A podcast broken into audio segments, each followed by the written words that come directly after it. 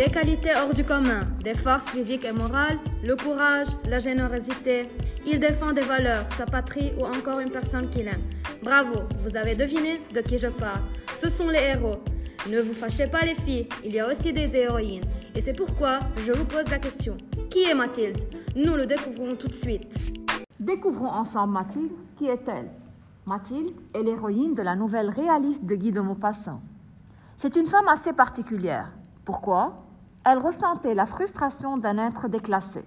Tout au long de sa vie, elle rêvait appartenir à la haute bourgeoisie, ce que son mari ne pouvait pas lui assurer.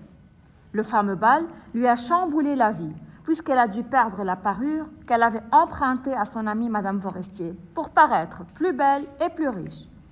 Une parure qu'elle croyait être en diamant. Et vous savez quoi? Elle a dû payer sa vie pour rembourser son prix. Même après de longues années, elle n'a pas changé de caractère. Toujours orgueilleuse, caprice, capricieuse, prétentieuse et insatisfaite. Nous apprenons ainsi avec Mathilde doublement. Apprendre, mais apprendre quoi? Il faut tout d'abord apprendre à se contenter de ce que l'on a. Aussi, faut-il savoir dire la vérité aussi difficile qu'elle soit. Ainsi, Maupassant, à travers le personnage de Mathilde, critique la société matérialiste du XIXe siècle où on oublie les valeurs morales au profit des apparences et des jeux de pouvoir et de l'argent. Ah, les femmes et leur apparence. Bon, beaucoup d'entre vous ont entendu parler d'Ulysse. Mais qui est ce fameux Ulysse? Et oui, qui est Ulysse? C'est un héros de la mythologie, de l'Antiquité plus précisément, il y a 3500 ans avant Jésus-Christ. Il a été écrit par Homère dans l'Odyssée, donc revenons sur sa vie maintenant. Ulysse était le roi d'Ithaque, une île sur la Méditerranée.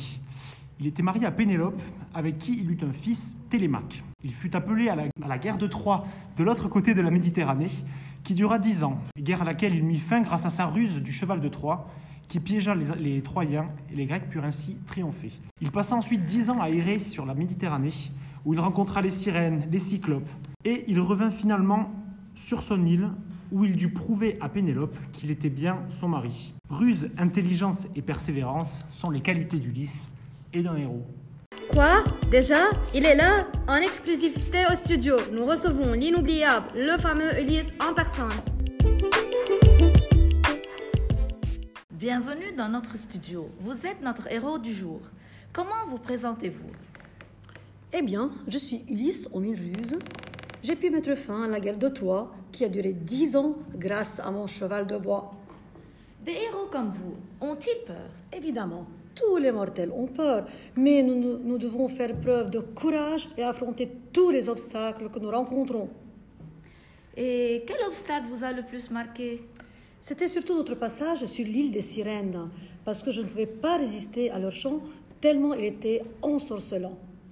Et comment vous avez pu surmonter tous ces obstacles Alors c'est grâce à ma force physique, à mon, à mon intelligence et surtout à l'aide des dieux comme Hermès et Athéna. Merci Ulysse d'être venu euh, chez nous et merci pour l'interview. Merci Monsieur Ulysse pour votre présence avec nous aujourd'hui. Hum, mais ça sent bon. Vous savez qu'un héros médiéval, ça se cuisine Vous ne me croyez pas Vous allez voir. Eh bien voilà, mettez devant vous toutes ces qualités-là. Tout d'abord, vous avez besoin de prendre deux verres de fidélité. Ensuite, ajoutez deux cuillerées de noblesse, puis versez quatre cuillères de bonne vaillance et une pincée d'audace. N'oubliez pas d'ajouter deux poignées de bravoure et une grande mesure de courtoisie. Assaisonnez, de beaucoup de bonne droiture, prenez le tout et hop, mettez-les dans la plus grande marmite que vous possédez. Laissez mijoter, mijoter à un feu tenace et devinez ce qui s'en sortira. Tada Notre héros médiéval. Savourez ses exploits et servez-le dans une immense arène. Bonne préparation. Mais est-ce que tout le monde adore tous les héros? N'y aurait-il pas un héros qu'on déteste, par exemple?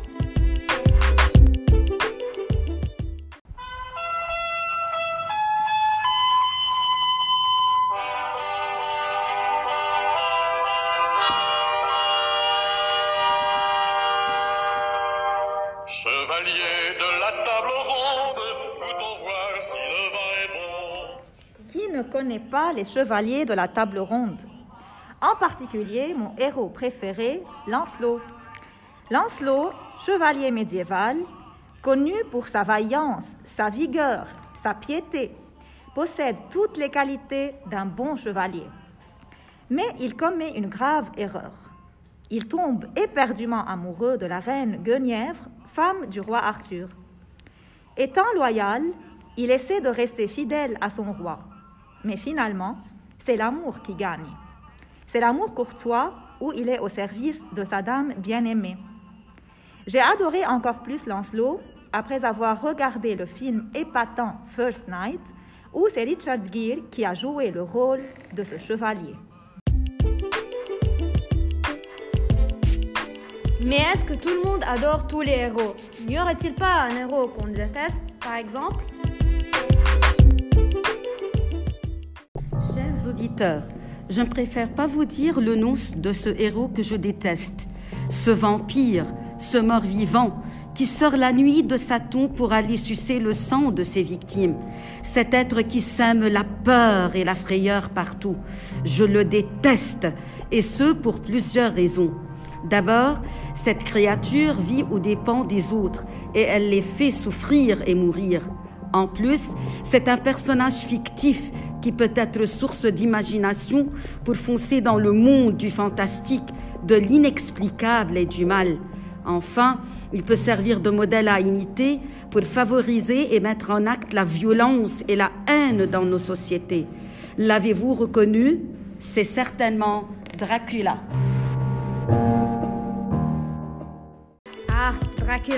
Merci de nous avoir écoutés, chers auditeurs. Et n'oubliez pas de nous retrouver le lundi prochain à la même heure pour savoir comment mijoter un monstre. À bientôt!